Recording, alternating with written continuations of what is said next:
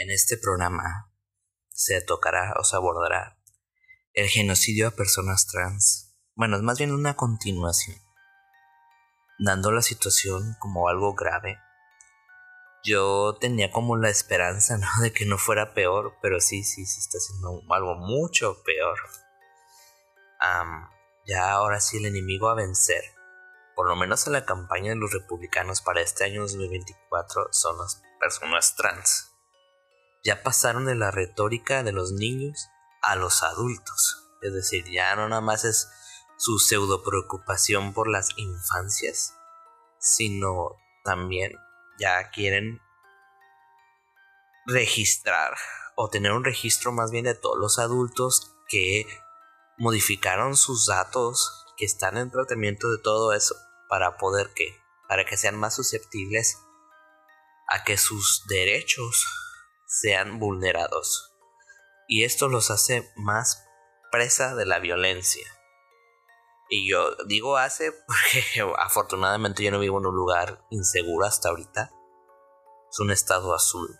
Pero cuando se convierte en un estado rojo, si es que se llegara a convertir en un estado rojo, entonces sí, porque los republicanos, como ya no tienen argumentos, creo yo, aunque dicen que las poblaciones que la diversidad, que la racialización, que todo eso ha mermado su fuerza política, lo que lo cierto es que lo que ha mermado es la economía, es la falta de respuesta a los problemas que hoy se tienen.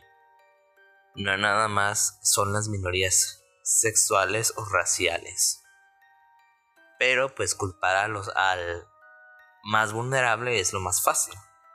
Porque la gente luego, luego se van en contra de, de esas personas. De hecho, yo no me acuerdo que los republicanos hayan atacado tanto a las personas trans, ni siquiera en 2016.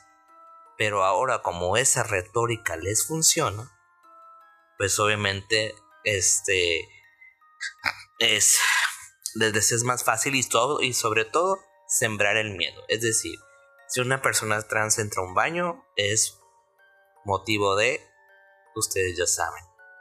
O si están en los deportes es motivo de... o de cualquier cosa.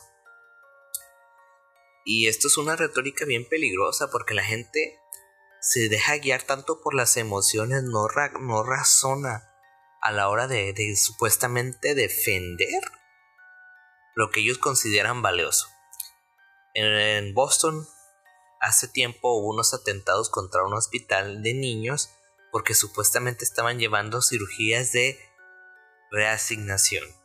Quiere decir, no esterectomías, mastectomías. Y supuestamente era como para sentirse ellos los héroes defendiendo los supuestos valores cristianos. Y para los que dicen que el sionismo cristiano no existe, esto es parte del sionismo cristiano, por el hecho de ser blanco, estadounidense y tener cierta posición económica, porque sí, no todos los estadounidenses blancos entran dentro de ese grupo.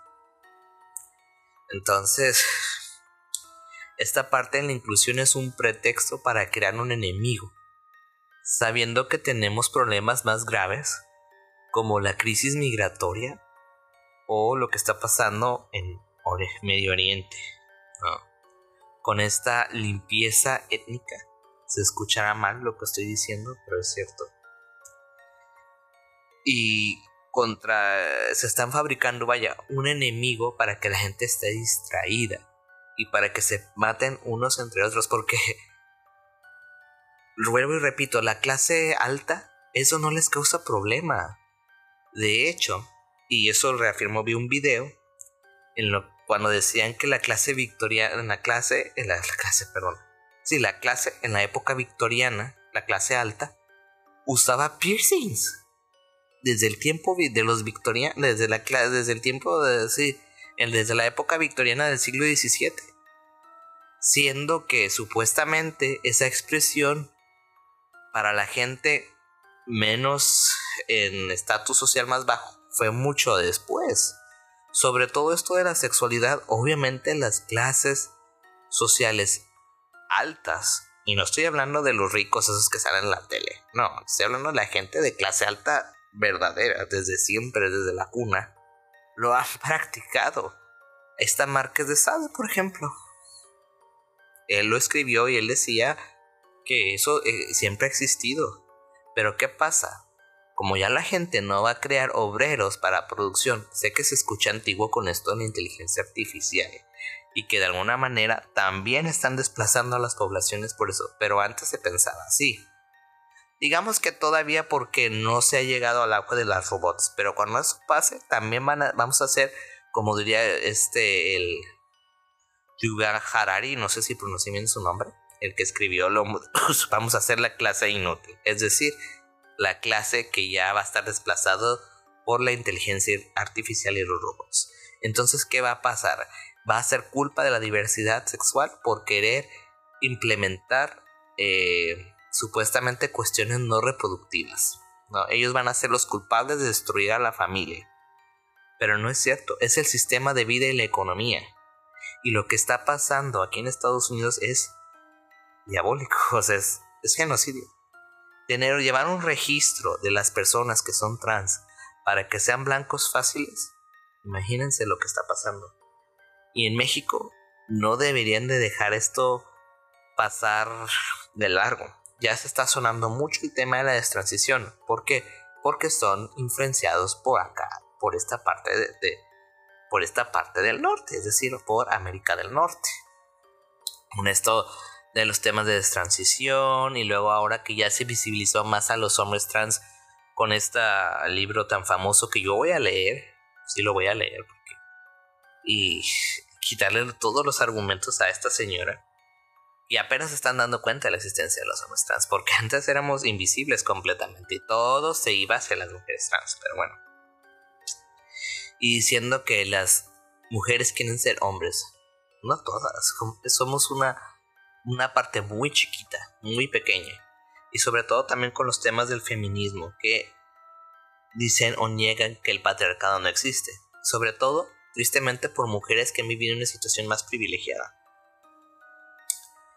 y también el surgimiento de estos machos reivindicadores de la de la hombría de la, de la masculinidad antigua como el famoso Temach que lo único que hacen es que los hombres sigan más resentidos los hombres cisgénero más resentidos más enojados porque su mundo el que no les no les que les prometieron no está funcionando o no existe. Y qué va con todo esto con toda la problemática trans que la población este, sexogenérica más vulnerable está siendo la más mermada, inclusive por los mismos trans que ya están asimilados. Que piensan ellos ingenuamente que con el tema del escógeme van a salir bien librados y no es así, van a, van a ser los primeros que van a... Ya saben a lo que me refiero. Si tuvieran la oportunidad.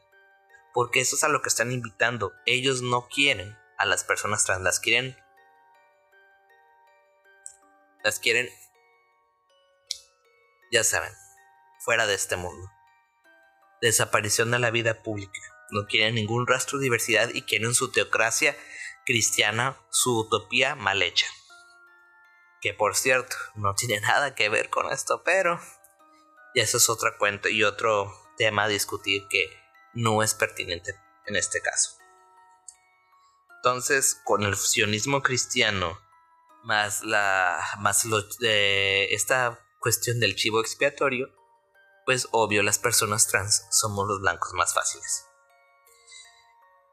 Hay lugares en que la gente que ha podido se ha salido.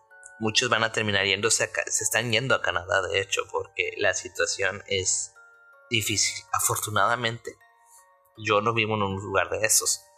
Pero en Texas, por ejemplo, ya no se puede vivir ni en Florida y hay otro estado rojo que no me acuerdo. Que, que sí están en peligro mucho.